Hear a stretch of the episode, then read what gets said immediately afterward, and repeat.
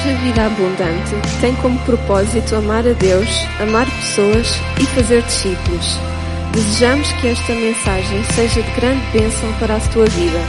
Bem-vindo à família.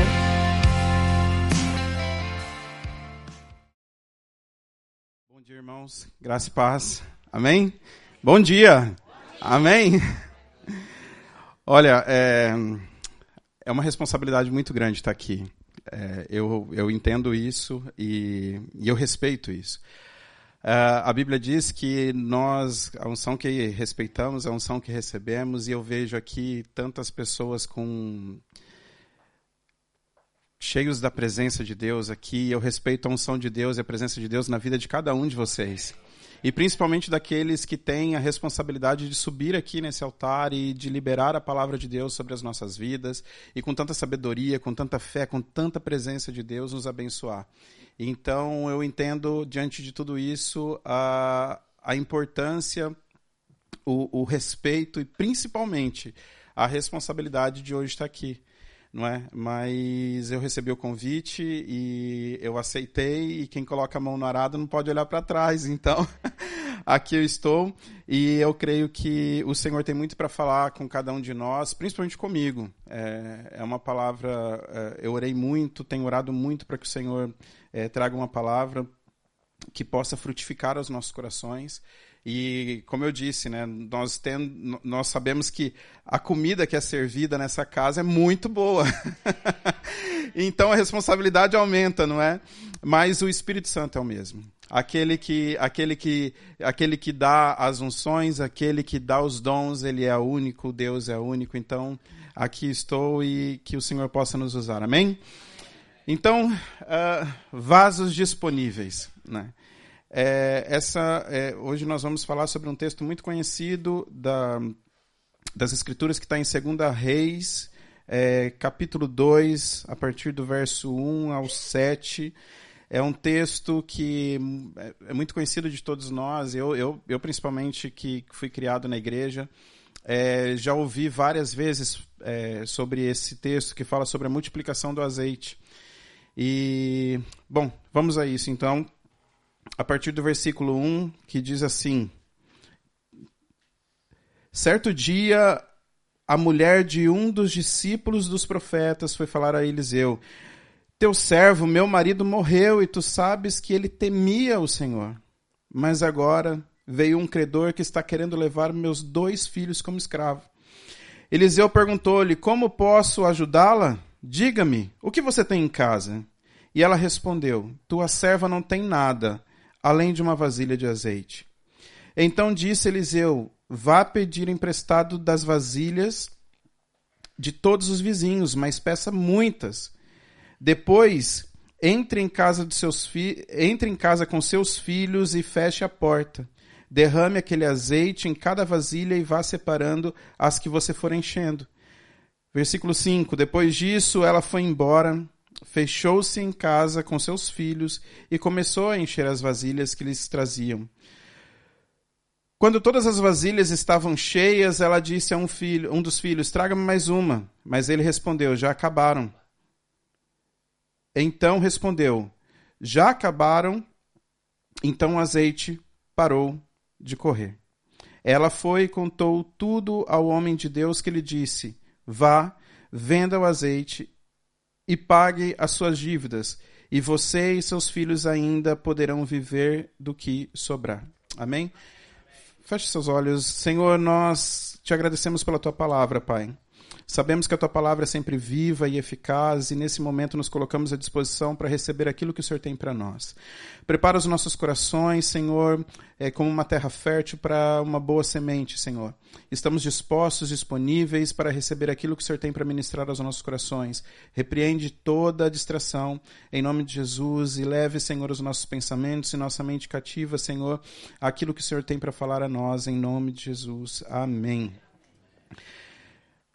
Na grande maioria das vezes que eu ouvi, uh, que eu ouvi pregações ou sobre esse, esse essa passagem, é, sempre foi na ótica da multiplicação da provisão.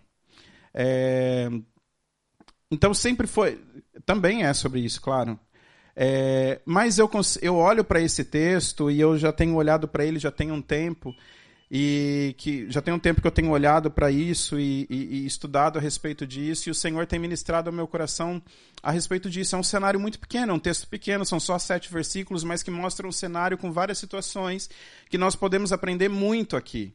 Né? Realmente houve uma questão de uma dificuldade, houve sim uma questão de desespero, houve sim uma questão de necessidade e houve também a questão da provisão e a questão da multiplicação. Mas até chegarmos a tudo isso, o Senhor pode nos ensinar muita coisa. A palavra de Deus, ela é viva, ela é eficaz e ela se renova todas as vezes.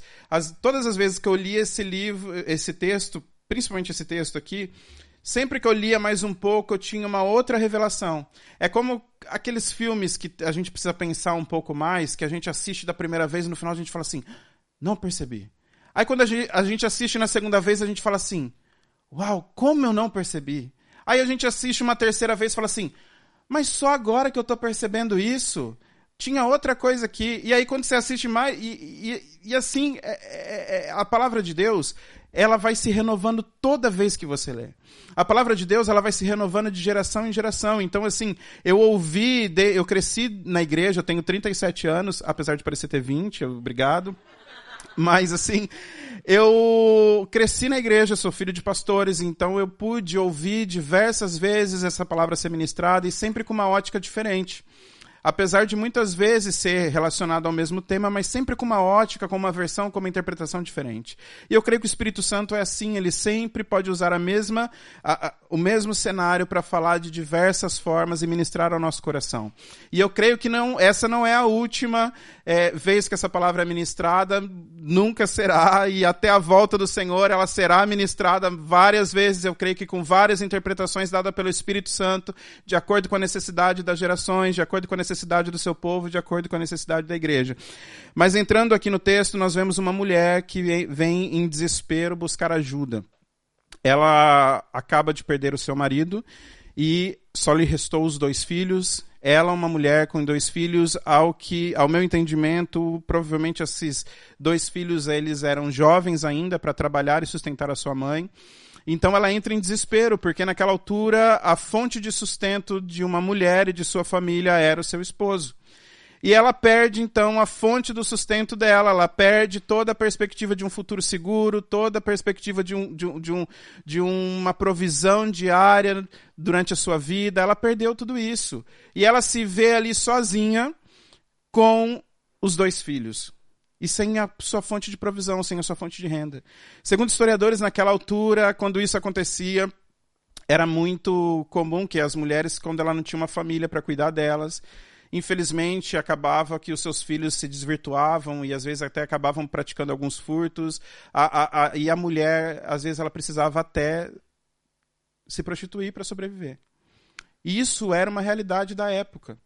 Então, imagina o desespero dessa mulher já de se encontrar nesse cenário, de pensar assim: olha, o que, que eu vou fazer daqui para frente? Como vai ser a minha vida daqui para frente? Quais são as expectativas que nós temos daqui para frente? Mas aí entra uma outra questão. Diante de todo esse cenário caótico, como diz, tem algumas pessoas que diz é, é, é não há nada que esteja ruim que não possa piorar. Nós repreendemos essa palavra porque nós entendemos que com Cristo é sempre bom, é sempre melhor, mesmo quando está ruim. Amém? Amém? Amém. Amém. Então, aí diante de todo esse cenário, vem então ali esses homens e a Bíblia diz que eles vêm e eles querem levar os seus filhos. Apesar disso parecer muito estranho para nós, naquela época isso era legal, isso poderia acontecer de acordo com a lei de Moisés, quando um homem morria, ele não tinha e deixava dívidas e não tinha como pagar até mesmo quando ele não morria, quando ele, ele tinha dívidas que ele não podia honrar, podiam levar os seus filhos como escravo e trabalhar para eles como escravos até a sua dívida serem pagas. E aqui essa mulher olha para isso. Ela olha a única, talvez a única esperança que ela tivesse de um futuro ainda um pouco melhor era os seus filhos. E aí ela olha e fala: puxa, até isso querem me tirar. Então a, a, perspectiva, o cenário dessa mulher era cada vez pior, era cada vez mais caótico. E, e talvez, eu, eu, eu penso que cada vez que ela olhava para o que poderia ser o seu futuro, ficava ainda pior. Mas ela tomou uma decisão, e aí nós entramos naquilo que nós podemos aprender com essa palavra. A primeira lição que eu vejo dessa palavra é que diante de uma dificuldade a gente precisa saber aonde buscar ajuda. E ela soube fazer isso e ela foi buscar ajuda no sítio certo. Essa mulher foi buscar ajuda no sítio certo. Quando nós estamos em, em, em, dificuldade, quando o cenário nos parece totalmente desfavorável, é muito natural que a nossa carne, é muito natural que os nossos pensamentos, é muito natural que nós eh, nos desesperamos e a gente comece a buscar alternativas. O que, que eu posso fazer? O que, que eu posso eh, eh, socorrer? O que, que eu posso. Eu, eu, eu, eu sou empreendedor, fui empreendedor no Brasil, então eu tinha um escritório e aí quando começou a a pandemia foi um desespero e, e, e não foi um desespero só para mim, foi um desespero para todos que são empreendedores, empresários, para todo mundo, na verdade, independente do que exercia, foi aquele desespero. Mas para nós que tínhamos pequenas empresas e, e empreendimentos, é, eu lembro o desespero que foi. Eu conversava com colegas, a gente ficava sempre pensando assim: olha, o que, que a gente pode fazer? Como a gente pode extrair alguma coisa boa disso? Como a gente pode empreender através disso? Como que a gente vai fazer? Tava tudo fechado, todo mundo trancado dentro de casa. Mas a grande realidade é que quando nós pensamos nisso, nós fazemos, e às vezes nós somos tentados a buscar soluções, e nós batemos aqui, nós batemos ali, nós fomos lá e fomos acolá. E quando nós estamos exaustos de procurar e olhamos e vemos assim: olha, não tem hipótese alguma do que fazer, não tem solução nenhuma do que fazer, eu vou orar. E ele fala: Senhor, eu não sei mais o que fazer, Pai. Eu não sei mais o que fazer, então eu entrego nas Suas mãos. Por que, que nós fazemos isso? Por que, que nós usamos aquilo que nos é dado de graça? Por que, que nós usamos aquilo que nos é oferecido a todo instante? Por, isso, por que, que nós usamos aquilo que está sempre à nossa disposição como o nosso último recurso? Por que, que nós usamos sempre aquilo que pode ser a nossa primeira hipótese como a última hipótese? Por que, que nós usamos aquilo que pode ser o nosso primeiro passo como o nosso último arrastar de desespero? Mas essa mulher não fez isso. Essa mulher falou assim: não, mas espera aí, eu, eu vou buscar ajuda no homem de Deus. E isso é a primeira coisa que nós aprendemos diante de uma situação de desespero. Nós precisamos aprender como essa mulher fez. No, no, no primeiro versículo aqui diz na parte A que ela procurou Eliseu e esse era o homem de Deus, o profeta da época, e ela chegou e falou assim: algumas traduções dizem que ela gritou, ela se desesperou e ela falou: Eu não sei mais o que fazer, levar, vão levar os meus filhos, meu marido morreu, eu não tenho o que fazer, eu não tenho de onde pagar, não tenho de onde tirar e eu não sei o que fazer, me ajuda. E ela buscou no sítio certo. E isso é a primeira lição que eu vejo aqui. Nós precisamos estar sempre buscando a primeira opção, orar a Deus, buscar a Deus. Eu sei que o nosso corpo, a nossa alma, o nosso a nossa racionalidade humana sempre vai tentar mostrar para nós o que, olha, tem pode ter uma solução aqui, pode ter uma solução ali, mas nós precisamos ouvir o Espírito Santo que sempre nos diz: olhe para o alto, como o salmista diz, eleva os meus olhos para o monte, porque de lá virá o socorro. Como nós lemos em Hebreus, em Hebreus é, 4:16 que diz: "Portanto, acheguemos-nos com confiança ao trono da graça para podermos receber misericórdia e graça e sermos ajudados sempre que estivermos tivermos necessidades. Isso não sou eu que estou dizendo, é a Bíblia que está dizendo. Está dizendo para nós chegarmos com segurança ao trono da graça. Nós podemos, ele está acessível a nós. O Espírito Santo está aqui nessa manhã. A presença de Deus está aqui nessa manhã. Nós somos acessíveis a essa presença de Deus, a esse Espírito que pode nos prover e pode nos ajudar. Então essa mulher, ela busca no sítio certo e nós aprendemos aqui que em momentos de crise, a oração, a presença de Deus não é a nossa, o nosso último recurso, mas é sempre a nossa primeira opção, a nossa primeira hipótese, o nosso primeiro passo. Amém? Mas aí, a outra coisa que nós aprendemos aqui que é muito forte. Quando essa mulher busca ali o profeta, nós seguimos aqui no versículo primeiro que diz quando ela chega para ele e fala assim: Olha, o teu servo, meu marido, morreu e tu sabes que ele temia o Senhor. Segundo aprendizado aqui, o seu testemunho tem valor. O seu testemunho tem valor. Aquilo que você é tem valor. Aquilo que você faz tem valor.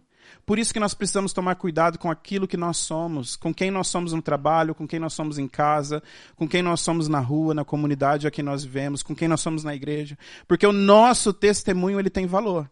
Seja para validar o seu caráter, para validar a sua presença de Deus, para validar que um caráter íntegro, uma vida íntegra, seja também para validar um caráter duvidoso. Mas nós, como povo escolhido de Deus, nós temos o nosso testemunho de fé, nós temos a presença de Deus e nós precisamos sempre ser pessoas corretas, não só porque somos filhos de Deus, não só porque nós somos cristãos, porque nós devemos ser corretos, nós devemos ser justos, nós devemos andar em justiça. E aqui essa mulher chega e fala assim: Olha, o meu marido, era discípulo dos profetas. Naquela altura existia um, uma escola de profetas, e ali, além dos profetas, tinham pessoas, homens que, que estavam ali como escriturário, que escrevia as escrituras, homens que ajudavam, homens que auxiliavam. E esse homem que faleceu, o esposo dessa mulher, era um desses discípulos. E essa mulher, quando ela chega, ela usa ali do, do testemunho do marido, ela valida o caráter íntegro desse homem. Ela chega, ela poderia muito bem chegar e falar assim: Olha, você me desculpa, mas belo discípulo vocês estavam formando lá, hein? Além de morrer cedo, ainda me larga com dívida e agora vou perder meus filhos. Que tipo de homem vocês andam formando lá? Que tipo de profeta vocês são? Foi isso que ela fez? Não foi isso que ela fez. Mas por que, que ela não fez isso? Porque aquele homem era um homem que amava Deus. Aquele homem é um homem que amava a presença de Deus, que temia a presença de Deus, e isso nos mostra algo muito importante. O dia mal, a dificuldade, ela também vem para pessoas de bem, ela também vem para pessoas que amam a Deus, ela também vem para quem teme a Deus. Esse homem era um homem que estava na presença dos profetas, esse homem amava a palavra de Deus, esse homem era um homem íntegro, a sua esposa valida isso. Quando ela diz assim, olha, ele era um homem que temia Deus, há, há, há, há palavras que diz que ele amava a Deus. Há outras versões que diz que ele amava Deus, então ele era um homem íntegro. Esse homem era um homem correto não só quando ele estava na presença dos profetas, mas também na sua casa. A ponto da sua esposa, mesmo naquele desespero todo, olhando toda aquela situação, a dívida que ele deixou de ver que seus filhos poderiam ser tomados, ela falou assim: ele era um homem de Deus, ele temia a Deus e ele morreu e nós precisamos de ajuda. Quem tem sido você quando ninguém está olhando? Quem nós temos sido? Será que nós teremos um testemunho a ser validado quando nós saímos, quando nós não estamos na presença das pessoas? Será que nós temos um testemunho que é validado numa sala onde falam o nosso nome e nós não estamos presentes? Nós aprendemos aqui que, apesar das circunstâncias, esse homem amava a Deus. E mesmo amando a Deus, aprendendo na, na casa de Deus, esse homem aprendendo a palavra de Deus, andando ali com profetas, esse homem também teve uma má escolha. Ele também passou por dificuldades. Esse homem também viveu um dia mal. Isso só mostra que pessoas de bem, que pessoas de Deus, que pessoas que são abençoadas, que são cheias da presença de Deus, também podem cometer más escolhas. Nós, como igreja, como comunidade, nós precisamos estar atentos a isso. Nós precisamos entender, irmãos, que nós não medimos a presença de Deus, nós não medimos a unção de Deus na vida da pessoa de acordo com a circunstância que ela vive. A igreja não é um ambiente para isso, a igreja não é um ambiente onde nós apontamos o dedo para um irmão de acordo com como está a sua circunstância, de como está a sua vida, de como está a sua vida financeira. A igreja, na verdade, é um lugar onde nós somos transformados, a igreja é um lugar onde nós convivemos, onde nós adoramos a Deus, mas também é um lugar onde nós somos apoiados, onde nós somos abençoados, onde nós somos acolhidos, onde nós vivemos em família, que nós, vivemos, nós falamos isso todo tempo. Nós falamos que isso daqui não é só um ajuntamento de pessoas, mas que nós somos somos uma família, essa é a nossa casa e nós temos um pai que é Deus, amém? Então nós, somos, nós quando nós chamamos o irmão de irmão, quando nós falamos assim o irmão Paulo, a irmã Leila, quando nós falamos, é, chamamos o outro de irmão, nós não estamos usando uma nomenclatura que define que nós somos cristãos, que nós somos evangélicos. Nós dizemos isso porque nós temos o mesmo pai e nós somos uma família, nós somos um em Cristo, amém? Então nós aprendemos aqui que esse homem viveu esse dia mal. E que nós, como família, nós, como igreja, nós não podemos jamais definir as pessoas, o caráter das pessoas, a integridade das pessoas, o nível de intimidade com Deus que aquela pessoa tem de acordo com as dificuldades que ela passa. Irmãos, nós estamos aqui para ser transformados, nós estamos em obras ainda.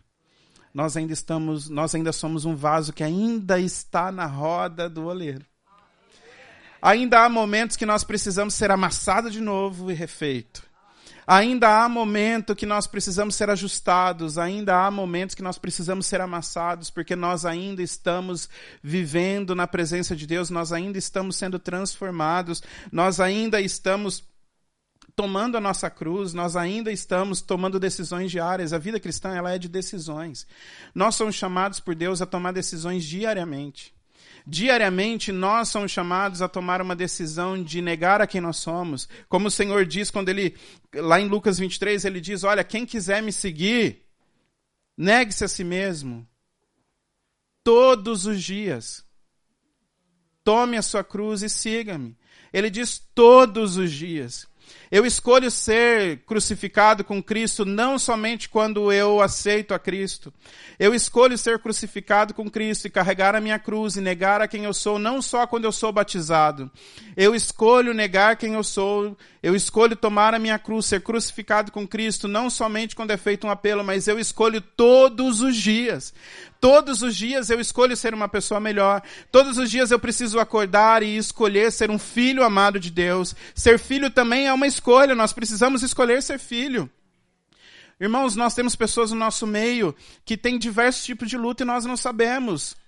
Nós temos diversas pessoas no nosso meio que sofrem de enfermidades, nós temos pessoas no nosso meio que sofrem de enfermidades, nós temos pessoas que sofrem de problemas financeiros, nós temos pessoas que sofrem na área da depressão, nós temos pessoas que sofrem diversos tipos de conflitos pessoais, emocionais. E nós vamos apontar o dedo para essas pessoas? É isso que o Evangelho nos ensina? Não, nós precisamos amar essas pessoas, respeitar a presença de Deus que está na vida dessas pessoas, orar por essas pessoas e sermos um com Cristo. Porque todos nós ainda estamos sendo transformados de glória em glória. Todos nós ainda estamos nesse processo, nós ainda estamos em obra. Nós deveríamos andar com uma placa falando: cuidado, eu ainda estou em obra. O Espírito Santo está trabalhando aqui. Por isso, eu estou, eu estou ainda como que é a palavra que me fugiu? eu estou também num processo, você está num processo, mas eu estou sujeito a falhar. Todos nós estamos sujeitos, e se um dia eu fizer, irmãos, por favor, me perdoe. O Espírito Santo ainda está trabalhando em mim. Eu ainda estou em construção. Se o irmão do seu lado errar, se um dia ele falhar, ele também está em construção. Perdoe, ore, ame, apoie, fale, vamos, de glória em glória. E seguimos à frente, amém? Aleluia, nós somos uma família ou não somos? Aleluia, aleluia, aleluia, nós somos uma família. E esse é o testemunho apesar de ser um homem bom, de sermos pessoas boas, de estarmos na presença de Deus, nós somos sujeitos a ter um dia mal, nós somos sujeitos a tomar decisões difíceis, a tomar decisões que possam trazer consequências difíceis. E quando isso acontecer, nós precisamos buscar ajuda no sítio certo, nós precisamos nos arrepender, nós precisamos seguir em frente. E quem estiver próximo de alguém que passar por isso, nós não devemos apontar o dedo, não devemos julgar, mas nós devemos falar assim: não, nós somos um, nós somos corpo, nós somos família, nós vamos orar, nós vamos seguir, nós vamos caminhar. E é isso, o testemunho conta. O nosso testemunho como uma pessoa íntegra conta. E o nosso testemunho, da maneira como nós agimos quando tem alguém passando por dificuldade do nosso lado, também conta. E isso é o que nós aprendemos aqui. Amém? Aleluia. Deus é bom, Deus é bom. Segunda aprendizado que eu, que eu que o Senhor me dá aqui Vamos ler no versículo 3 que diz: Então disse Eliseu: Vá pedir emprestado vasilhas a todos os vizinhos, mas peça muitas. Algumas versões diz peça vasilhas, eu acho que alguém pode ter lido vasilhas vazias. Foi isso? Tem, não é? Ok. Então, a terceira lição que nós aprendemos aqui é pertença ao sítio certo. Eu acho muito muito forte isso, e eu acho que é uma das maiores lições aqui que eu aprendi lendo esse texto, é que quando o profeta Eliseu diz: Vá e peça emprestado vasilhas vazias a todos os seus vizinhos. O Senhor traz a solução e ele envolve a comunidade. Quando o Senhor ele traz solução, ele envolve pessoas para abençoar a sua vida. Quando o Senhor, na maioria das vezes que o Senhor move milagres, ele envolve pessoas para ser instrumento de solução, instrumento de cura. E essa mulher, nesse momento, ela acaba de ver isso. Olha, vai e peça para os seus vizinhos. Uma dica aqui, né? Nós precisamos ser bons vizinhos, né? precisamos respeitar e tal. E, enfim, o Senhor, quando ele traz a solução, ele envolve a comunidade. O Senhor, quando ele traz a solução, ele envolve a igreja. O Senhor, quando ele traz a solução, ele envolve pessoas para ser instrumentos para te abençoar. Então, a solução veio por meio da comunidade. Nós somos importantes para aquilo que o Senhor tem para fazer na vida das pessoas. Irmãos, agora vamos falar aqui não não dessa mulher. Vamos agora falar dos vizinhos. Nós vemos aqui que essa mulher, então, os filhos saem e vai pedir emprestado nos vizinhos, vai bater de porta em porta, e essa é a solução que Deus deu, então vamos envolver todo. E isso traz ali um sentimento de pertencimento para essa mulher. Ela percebe quando as vasilhas começam a chegar, ela percebe que ela não está sozinha, que ela tem uma comunidade que a apoia, ela tem uma comunidade que acredita que tem algo que está sendo feito e fala: não, está aqui, olha, tá aqui minhas vasilhas, é essa que eu tenho, sei lá, já imagino algumas catando uma, jogando alguma coisa fora, toma, toma, toma, toma, leva, leva, leva. Mas também imagino alguns batendo na porta, falando assim, olha, não tem. Sei lá o que ela vai fazer, não tenho, acabou. A minha vasilha é minha vasilha. Eu comprei, eu paguei, é minha. Se ela quer, ela compra e pague. Mas nós vemos aqui esses vizinhos emprestando as vasilhas e os filhos chegam e eles começam a chegar com essas vasilhas e eu imagino aquela mulher, o coração dela se enchendo de alegria e com aquela sensação, uma mulher que estava desesperada, com sentimento de perda, vivendo o seu luto, vivendo o desespero de, de, de, de poder perder os seus filhos, vendo a sua vida ruindo, daqui a pouco ela começa a ver vasos chegando. E ela começa a ver de lugares, talvez de vizinhos que talvez nem dava bom dia, nem a cumprimentava, talvez pessoas que a olhassem na rua e nem simplesmente passassem, ainda mais né, ela sendo viúva. Enfim, começa a chegar essas vasilhas e ela começa a olhar aquelas vasilhas e ela começa a pensar: eu não estou só. Irmãos, vasos disponíveis. O Senhor, Ele quer nos usar para ser vasos disponíveis para as pessoas. Como eu disse há pouco, nós vemos que na igreja nós temos muitas pessoas que estão vivendo processos, assim Muitas pessoas não, todos nós estamos vivendo o processo. Nós vivemos processo de cura, nós vivemos processo de libertação, nós vivemos processo de transformação, nós vivemos processos diários. Então, sempre tem alguém precisando de uma vasilha, sempre tem alguém precisando de um vaso à disposição. A Bíblia não diz quantos vasos chegaram. A Bíblia não diz quais eram os modelos dos vasos que chegaram. Eu acredito que tinha pessoas que poderiam ser tomadas de grande generosidade e falou assim: olha, toma, toma, toma, toma, pega, leva, leva, leva, e deu tudo que tinha. Mas eu também acredito que teve pessoas que falou assim: olha, eu não sei como eu posso ajudar, o que eu tenho é essa pequena cumbuca, essa pequena taça. É o que eu tenho. Se ajudar. E deu. O versículo mostra que quando no versículo 6 mostra que quando ela pede para o seu filho assim: Olha, traga mais uma, traga mais uma. Simplesmente ele falou: ah, Não tem, e o azeite parou. Ou seja, tudo que ela recebeu foi cheio. Independente do tamanho, do modelo, da cor, do material, todos os vasos que chegaram foi cheio. Irmãos, nós estamos aqui numa igreja, nós estamos aqui num culto. O pastor falou aqui da dificuldade que nós estamos vivendo em relação ao ar-condicionado. Eu confesso que, apesar de vir do país tropical, eu não estou acostumado com esse calor europeu. Eu também sofro. E, mas, enfim. Mas, tirando a parte do ar-condicionado, nós temos aqui um culto acontecendo. Quando você chega, tem pessoas ali na frente que está te recebendo. Quando você chega, as cadeiras está, estão organizadas, o chão está limpo. Daqui a pouco o louvor começa a ser ministrado, uma boa música de louvor e adoração ao Senhor. Os instrumentos estão afinados. Você começa a ver o som equalizado para não, não atrapalhar o, o, sua adoração, o seu momento de louvor. Você começa a ver a projeção da letra ali para que você consiga louvar e cantar junto com a igreja. Você é conduzido conduzido por pessoas a louvar e adorar o nome. Isso daqui não é show, não é entretenimento, não, irmão. Isso daqui é uma condução de adoração em família. Nós estamos aqui para fazer tudo de uma, como, como um só corpo, uma família. E aí o culto começa a acontecer, e quando nós estamos aqui ensaiando, e, e, e daqui a pouco vem o irmão e traz água para nós, porque sabe que para a gente é difícil, eu sou asmático, eu faço bombinha, e aí a minha garganta seca com muita facilidade, às vezes eu salivo muito, então é natural vocês verem que eu preciso tomar água, então assim, tem alguém que traz água para nós, alguém que está servindo. Mas eu estou dizendo tudo isso para quê? Isso tudo aqui só é possível porque teve uma pessoa que limpou esse salão.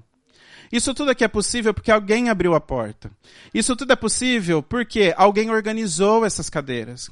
Isso tudo é possível porque tem alguém lá na mesa que sabe muito mais de som do que eu, por exemplo. E ele consegue regular e equalizar todo o som. Coisa que eu, eu acredito que a maioria aqui não sabe fazer. A grande maioria não sabe fazer. Nós temos aqui pessoas que fazem pequenas coisas que nós não vemos, mas que faz toda a diferença. E tudo isso é responder um chamado de Deus para a obra de Deus. Por quê? Porque só é possível que tudo aconteça porque aquele irmão fez isso. Pode ser muito pequeno, pode ser algo assim que ninguém nem perceba. Por exemplo, essa câmera está aqui. Mas ela está aqui, ela tem uma posição certa, ela tem um foco certo, ela tem um ajuste certo. Por quê? Porque alguém fez isso. Eu não sei fazer isso. Apesar de eu ter uma, uma visão. Obrigado, meu amor. Não foi uma indireta, não, viu, gente? ah, obrigado. Desculpa, não foi uma indireta, Deus sabe. Mas obrigado, meu amigo. Obrigado. Ai, obrigado. Mas tudo isso é possível porque alguém disse sim ao Senhor. Fala, olha, eu não posso fazer mais, é, eu, eu até posso, mas assim, olha, mas eu sou a pessoa que faço isso. Eu sei fazer isso eu vou fazer isso. E isso faz a diferença. O que eu estou querendo dizer é o seguinte: todos nós temos algo a oferecer ao Senhor. Nós, hoje em dia nós temos ouvido tanto de, de, de, de um evangelho, é, é, como que eu posso dizer, de um evangelho de consumismo. Né? Nós ouvimos aí tanto de pessoas que não estão nem aí para o entregar ao Senhor, por, fa, fazer e tal, mas eles só querem vir num culto de domingo, receber a palavra de Deus, se sentir abençoado, se sentir enviado para uma semana, e aí segue sua semana, segue sua vida, segue o barco. No próximo domingo está aqui de novo e tal. Mas é melhor que esteja aqui. Mas o que eu estou querendo dizer é o seguinte: que a obra de Deus precisa de pessoas dispostas a servir. Pessoas próximas a você, aqui na igreja, na sua comunidade, no seu trabalho, precisam que você esteja à disposição. Pessoas na escola, seja lá onde for, onde você estiver plantado, precisam de você à disposição. Ah, mas o que, que eu posso fazer? Eu não sei fazer nada, eu não sou uma pessoa eloquente. O Senhor quer te usar no seu silêncio. Ah, mas eu não sou uma. Irmãos, o nosso erro é a gente achar que tem que ter o um modelo certo para ser usado. O nosso, o nosso o nosso problema é a gente achar que existe sempre um modelo, um padrão que a gente tem que se encaixar para ser usado. Bom, eu posso ser um exemplo disso, né? Mas assim, todos, o Senhor ele nos usa como nós somos. O Senhor ele nos usa porque ele sabe que cada um de nós tem, cada um de nós temos aquilo que é necessário para a obra de Deus. Você crê nisso? E aí vem mais uma lição que nós aprendemos aqui, que nós precisamos ser um vaso à disposição para servir. Nós precisamos ser o vaso à disposição das pessoas que estão em desespero. Nós precisamos ser um vaso para transbordar daquilo que o Senhor quer fazer na sua obra. Nós precisamos ser um vaso para transbordar naquilo que o Senhor quer fazer na nossa família, no nosso trabalho, no nosso meio. Nós precisamos estar à disposição, precisamos ser vasos disponíveis, independente se somos vasos maiores, menores, altos, baixos, pintados. Nós precisamos ser vasos disponíveis para que o Senhor quer fazer. Amém? Aleluia. 2 Coríntios 12 diz, eu não precisam abrir, podem acompanhar por aqui, diz, eu vou ler a versão livro que diz: "Ora, há diferentes espécies de dons espirituais, mas é do mesmo Espírito Santo que procedem. Há várias espécies de serviço para Deus, mas é o mesmo Senhor que estamos servindo. Irmão, não importa. Deus te fez um pouco mais baixo? Amém, ele não errou a receita. Deus te fez mais alto? Amém, ele não errou a receita. Deus fez uns com mais cabelo? Amém. Deus fez um com menos cabelo? Amém. Deus te fez com a pele clara, com a pele escura? Amém. Ele quer te usar dessa maneira nós entendemos que nós precisamos ser mudados, nós precisamos ser crucificados, existem coisas em nós que precisam ser tratadas, existem coisas em nós que precisam ser renunciadas, existem coisas em nós que precisam ser curadas, nós entendemos isso. Quando o pecado entrou no mundo, nós nascemos com a consequência disso e todos os dias nós precisamos decidir ser santos, todos os dias nós precisamos escolher pela santidade, nós que somos casados precisamos escolher pela fidelidade, nós precisamos escolher ser corretos nos nossos negócios, nós precisamos ser obedientes aos nossos pais. Nós temos que tomar essas decisões diariamente porque a nossa carne sempre nos puxa para o lado errado. Mas o que nós precisamos entender é que apesar de tudo isso, o Senhor nos criou com aquilo que é necessário necessário para servir na obra de Deus e ao propósito do reino. Independente de quem você é, independente do que você sabe fazer, você tem o necessário. E é o Espírito Santo que te capacitou para isso. Irmãos, entenda que você não está de mãos vazias. Tudo que você precisa é se render. Nós acabamos de cantar aqui o que eu posso te dar Senhor, o que eu posso te dar para te agradecer, eu rendo a ti tudo que sou. Irmãos, nós precisamos estar dispostos e rendidos à presença de Deus. Nós precisamos estar dispostos e nos render aquilo que o Senhor quer fazer, ter o entendimento, o pensamento, a escolha de olhar e falar assim, Senhor, eu não sei o que o Senhor vai fazer, mas eis-me aqui. Aquilo que o Senhor for mover na sua igreja, eu quero estar envolvido. Senhor, acordar e quando acordar agradecer ao Senhor pelo dia e falar assim, Senhor, eu não sei o que me espera nesse dia. Eu espero que a sua graça, a sua misericórdia, já sei que ela já me acompanha porque eu consegui acordar, mas eu quero estar envolvido naquilo que o Senhor for fazer nesse dia. Irmãos, é uma escolha simples. Tem lugar que você vai acessar que eu não vou acessar nunca. Tem lugar que o irmão que está do seu lado vai acessar que eu não vou acessar nunca. E você também não. Nós precisamos entender que como você é, a maneira como Deus te fez, a maneira como Ele te formou, os dons que Ele te entregou é suficiente para você servir e escolher servir a Deus. Amém? Aqui aquelas pessoas deram o vaso que tinha, independente de como era, se era de marca, se não era, se, se foi comprado no chinês ou na Le Creuset, não interessa. O que tinha eles ofereceram. E é isso que nós precisamos, irmãos. Nós precisamos parar de achar que nós temos que, que, que colocar todo mundo dentro de uma forma. O Senhor, Ele diz que a igreja é um corpo. Irmãos, eu tenho 20 dedos mas é um corpo. Eu tenho duas pernas que são diferentes, mas é um corpo só.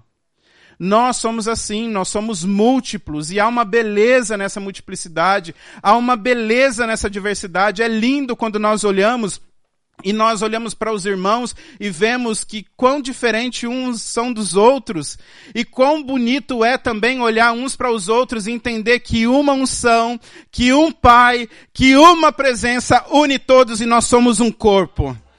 Se todos nós fôssemos igual, não seríamos um corpo, seríamos um bloco. Aí é tudo igual e, e, pronto.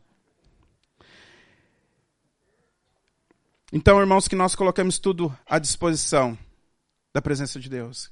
Que nós sejamos vasos disponíveis à presença de Deus. Amém? Amém? Como diz o pastor, obrigado pelo vosso entusiasmo. Amém, aleluia. E agora eu já vou terminar e mas ainda tem mais uma lição que nós precisamos entender aqui. No versículo 4 ainda de 2 Reis 4, versículo 4 diz: "Depois, depois que você pegar as vasilhas, entre em casa com seus filhos e feche a porta. E derrame todo o azeite em cada vasilha e vá separando o que for enchendo. Alguns, tem algumas versões que diz feche as portas e as janelas atrás de si. Elimine as distrações. Com certeza, quando você tomar a decisão de, de se pôr à disposição de Deus, virão vozes, virão fatores externos que dirão assim: ah pá, que besteira isso.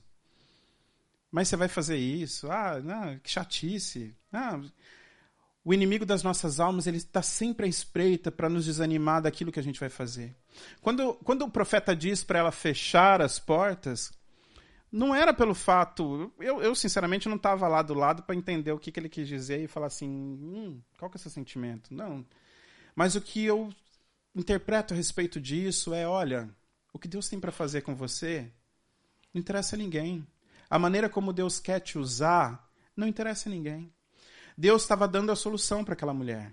Ele usou a comunidade como ferramenta para isso. Mas o que Deus queria fazer para aquela mulher era para aquela mulher e a sua família. O profeta não estava presente aqui, viu? O profeta não estava lá dentro com ela. Ela foi até o profeta e ela se desespera, pede ajuda, ele orienta, ela volta, obedece, obedece o que ele fez, o que ele pediu, o que ele orientou, mas acontece com ela e os seus filhos. E ela fecha então as portas e ela fecha as janelas e ali ela começa a derramar e verter o azeite nos vasos e o Senhor começa a operar o milagre. Por que isso? Você imagina se essa mulher começa a fazer isso com as portas de janela aberta? Sempre tem um engraçadinho que já ia falar assim: coitado, pediu tanta vasilha para essa micharia de azeite. Muitos iam olhar e falar assim: essa mulher tá louca, ela vai sujar os nossos vasos, é só isso que ela, para isso que ela queria. Outros já iam olhar e falar assim: olha, te emprestei três vasos, viu? E o azeite naquela altura era caro. Quando ela diz, ele, quando o, o profeta pergunta para ela: o que, que você tem em casa? Ela poderia falar assim: olha, eu tenho um tapete persa, eu tenho uma cadeira que foi produzida por um, sei lá, por um, um designer da Judéia, da Galileia, feito com mais pro cedro, sei lá. Mas quando ele pergunta, ela prontamente responde: Olha, eu tenho um bocado de azeite. É o que eu tenho. Por quê? Porque isso era o mais precioso que ela tinha. Ela tinha ali esse azeite puro, o azeite dava trabalho para ser produzido era um, um produto fino, era usado na unção. Né? Vocês sabem o que é bom, como, o que é um bom azeite. Vocês sabem o que é um, um, um bom azeite e, e, como é bom consumir um bom azeite, né? Mas essa mulher, então, ela, ela começa a verter esse azeite sozinha ali. Então vocês imaginam só se ela faz isso com as janelas abertas e permitindo que toda a influência externa comece a chegar até ela. Irmãos, a gente precisa entender que quando nós tomamos a decisão por Cristo, seja para receber uma solução de um problema, seja diante da dificuldade, ou seja quando nós nos colocamos à disposição para sermos usados na vida do, de uma pessoa, para sermos usados no propósito de Deus, para sermos usados no reino de Deus, nós precisamos interromper qualquer interferência externa. Nós precisamos parar toda e qualquer voz que não venha da presença de Deus como essa mulher fez. Nós precisamos ser obedientes à orientação do Espírito. Como ela fez, ela foi para casa e ela fez exatamente o que ele pediu. Ser obediente ao que Deus te fala. Seja obediente hoje ao chamado de Deus. Seja obediente hoje ao chamado de Deus e seja obediente ao que o Senhor tem para fazer na sua vida. Ô Paulo, pode subir, por favor. Seja obediente como essa mulher foi. Aqui tem algo muito. Tem. O Antônio, eu acho que pode baixar um pouquinho aqui para mim, que tá, tá. Melhorou. Tem algo que a gente precisa entender aqui que essa mulher ela dependeu do Senhor e ela dependeu das pessoas. Além de você buscar na presença de Deus, saiba que você está numa comunidade, saiba que você está numa família, saiba que você tem pessoas que estão disponíveis para te ajudar, amém? Saiba procurar no sítio certo. Saiba entender que Deus tem algo para você. Entenda também que o seu testemunho conta. Entenda também que tudo que você faz todos os dias conta. Conta para as pessoas, conta para o reino de Deus, conta para aquilo que o Senhor tem para fazer na sua vida. Tenha um coração de entendimento daquilo que o Senhor quer fazer na sua vida. Tenha o sentimento de pertencer, saiba pertencer ao lugar certo. Deus tem um lugar para você. Deus tem uma casa para você habitar. Deus tem uma família linda para você. Deus tem uma família à sua disposição. Saiba que você pode pertencer a essa família. Escolha todos os dias pertencer a essa família. Escolha todos os dias pertencer a essa casa. Elimine as distrações. Irmãos, Deus precisa de nós. Deus precisa de você. Deus precisa nos usar. Nós vemos aqui que o milagre aconteceu. Essa mulher foi obediente. E Deus deu a ela uma provisão que foi muito além das circunstâncias. Deus deu a ela uma solução que resolveu não só aquele problema, mas que permitiu que ela empreendesse para o resto da sua vida com aquela provisão. O Senhor ele quer te levar além da sua circunstância. O Senhor ele quer te usar além das suas circunstâncias. Irmãos, talvez você pode olhar e falar: Senhor, eu sou tão pequeno, eu não tenho muito para oferecer, eu Olha quem eu sou. Olha a situação que eu estou passando, olha as batalhas que eu enfrento. Meu irmão, o que o Senhor tem para você vai além do que você está passando hoje. O que o Senhor tem para você vai além do dia de hoje. O que o Senhor tem para você vai além da dificuldade que você vai enfrentar essa semana. O que o Senhor tem para você vai além de todos os problemas que você tem para resolver, vai além da sua saúde. O que o Senhor tem para você é eterno. E nós estamos sendo transformados de glória em glória. Não se preocupe de como você vai estar, se você vai vencer amanhã, depois, depois, depois, depois, mas entenda que quando você decide hoje ser crucificado com Cristo, quando você decide hoje se colocar à disposição, quando você se decide agora, nesse momento, quando você decide, o Espírito Santo está com você. Você pode passar a dificuldade, mas ele está com você. Você pode passar pelo vale, mas ele está com você. Você pode estar nas mais altas montanhas, mas ele está com você. E amanhã, ele também estará com você, independente do cenário que você tiver. Mas mesmo diante do cenário mais difícil, entenda, você tem um lugar para pertencer, você tem um pai que tem uma família para você, e você tem que escolher o lugar certo. Escolha o sítio certo. Se coloque de pé nesse momento.